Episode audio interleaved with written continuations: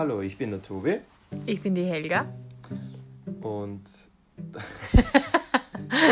das ist unser Podcast.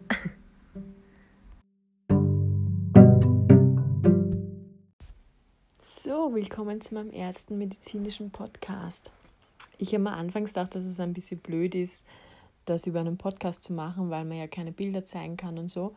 Aber im Endeffekt ist es so, dass wie ich zum Arbeiten begonnen habe, habe ich auch das meiste übers Telefon einfach erklärt bekommen, wenn ich Hilfe braucht habe. Und darum habe ich mir gedacht, ich mache das für euch, dass ihr einfach so einen kleinen Crashkurs habt. Jeder behandelt Sachen anders. Ihr könnt das natürlich auch ganz anders machen. Ich sage euch einfach, wie ich es mache und wie ähm, ich meine Patienten behandle und damit gut arbeiten kann. Es gibt immer wieder Neuigkeiten, man muss sich immer aktualisieren. Das ist so der Standard, den ich jetzt im Moment verwende. Das heutige Thema ist Schlundverstopfung und es geht auch schon los. Die Behandlung einer Schlundverstopfung beginnt wie jede Behandlung mit einer Grunduntersuchung. In dem Fall wollen wir wissen, wie ist der Puls, die Temperatur, die Atemfrequenz, Schleimhäute, Kapillarfüllungszeit, Allgemeinverhalten und wir hören auf die Lunge. Warum? Weil wir wissen wollen, ob das Pferd vielleicht schon was aspiriert hat, ob die Temperatur schon ansteigt und wir Toxine schon vermuten, ob der Schmerz schon so groß ist, dass der Puls schon hochgeht, weil vielleicht schon was rupturiert ist oder wieder Toxine einschießen, die können auch den Puls hochtreiben. Wir wollen wissen, wie der Kreislauf ist, damit wir ein bisschen einschätzen können, wie, wie stark wir die Sedierung wählen. Und wenn ich dann mal so einen Überblick habe, die Grunduntersuchung gemacht habe, dann beginne ich so damit, dass ich mir den Patienten sediere. Warum? Weil ich will, dass der den Kopf runter gibt und den Kopf zum Boden hängen lässt, weil dann ist auch die Gefahr geringer, dass er aspiriert. Zu meiner Sedierung gebe ich immer gleich einen Entzündungshemmer dazu und an Relaxant, also Buscopan, weil ich will, dass die Speiseröhre sich entspannt. Wenn sie das gibt, werdet ihr dann auch schon merken, dass schon Schleim und vielleicht schon Futterpartikel aus den Nüstern kommen und sich schon lösen.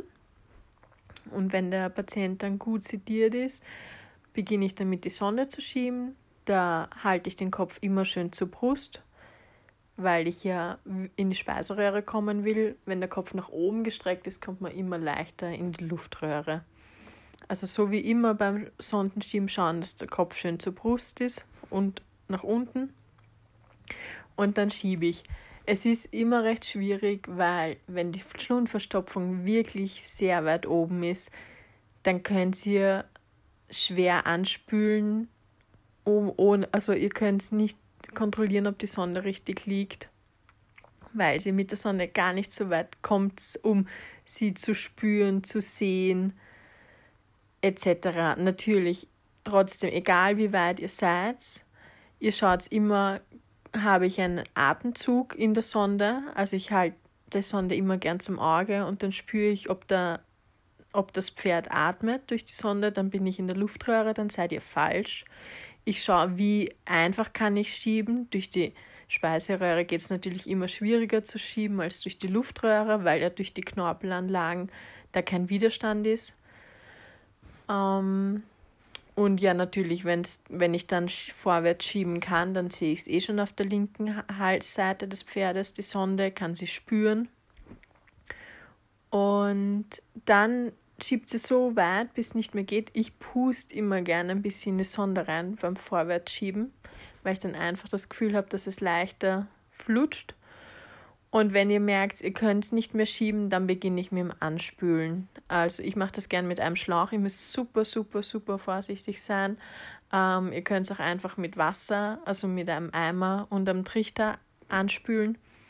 Aber mit dem Schlauch geht halt wirklich was weiter. Also ich lasse den immer drei Sekunden aufdreht und dann lasse ich wieder, dann mache ich Pause und schaue, was kommt. Und so spült sie das euch einfach dann langsam frei.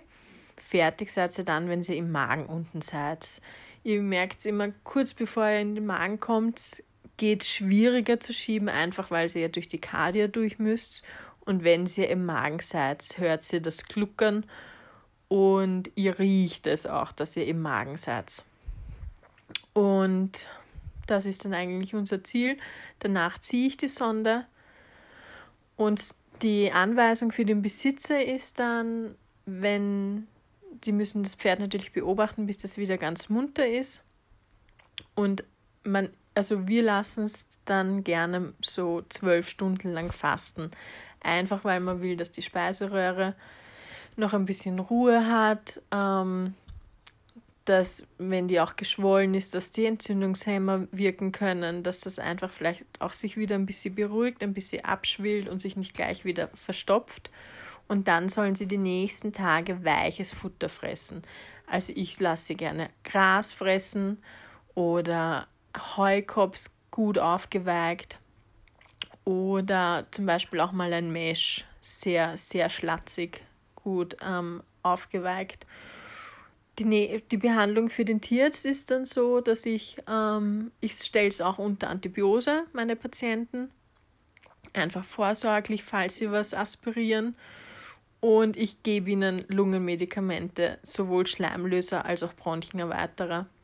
Das ist umstritten, aber für mich hat das immer gut funktioniert.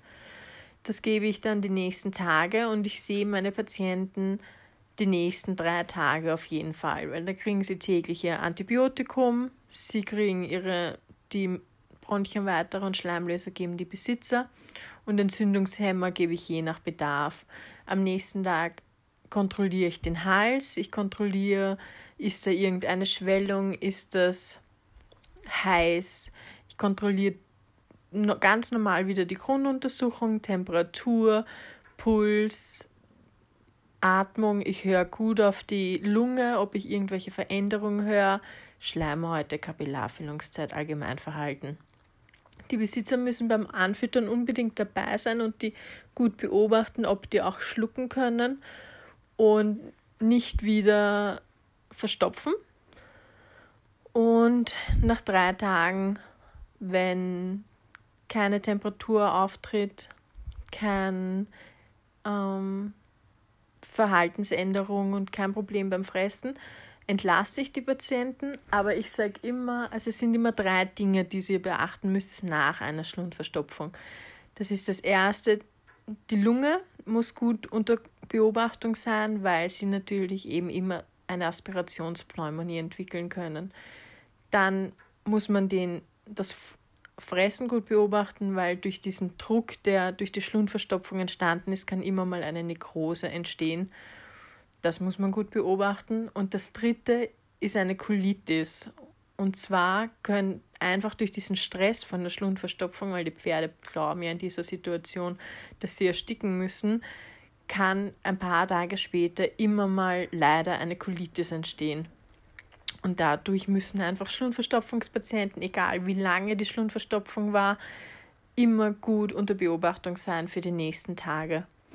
Das sind eigentlich eure Punkte, auf die ihr achten sollt. Also ich beginne jetzt nochmal. Ihr kommt zu eurer Schlundverstopfung, gute Grunduntersuchung und dann Sedieren, ähm, Buscopan, also Relaxanz, Entzündungshemmer und Schleimlöser, Bronchenerweiterer, Antibiotikum ihr spült, bis ihr in den Magen kommt und ihr achtet danach bei der Nachversorgung immer gut die Speiseröhre kontrollieren, den Hals kontrollieren, die Lunge kontrollieren und Allgemeinverhalten, Grunduntersuchung und auf eine Colitis achten, ob keine Colitis entsteht. Das war es eigentlich schon.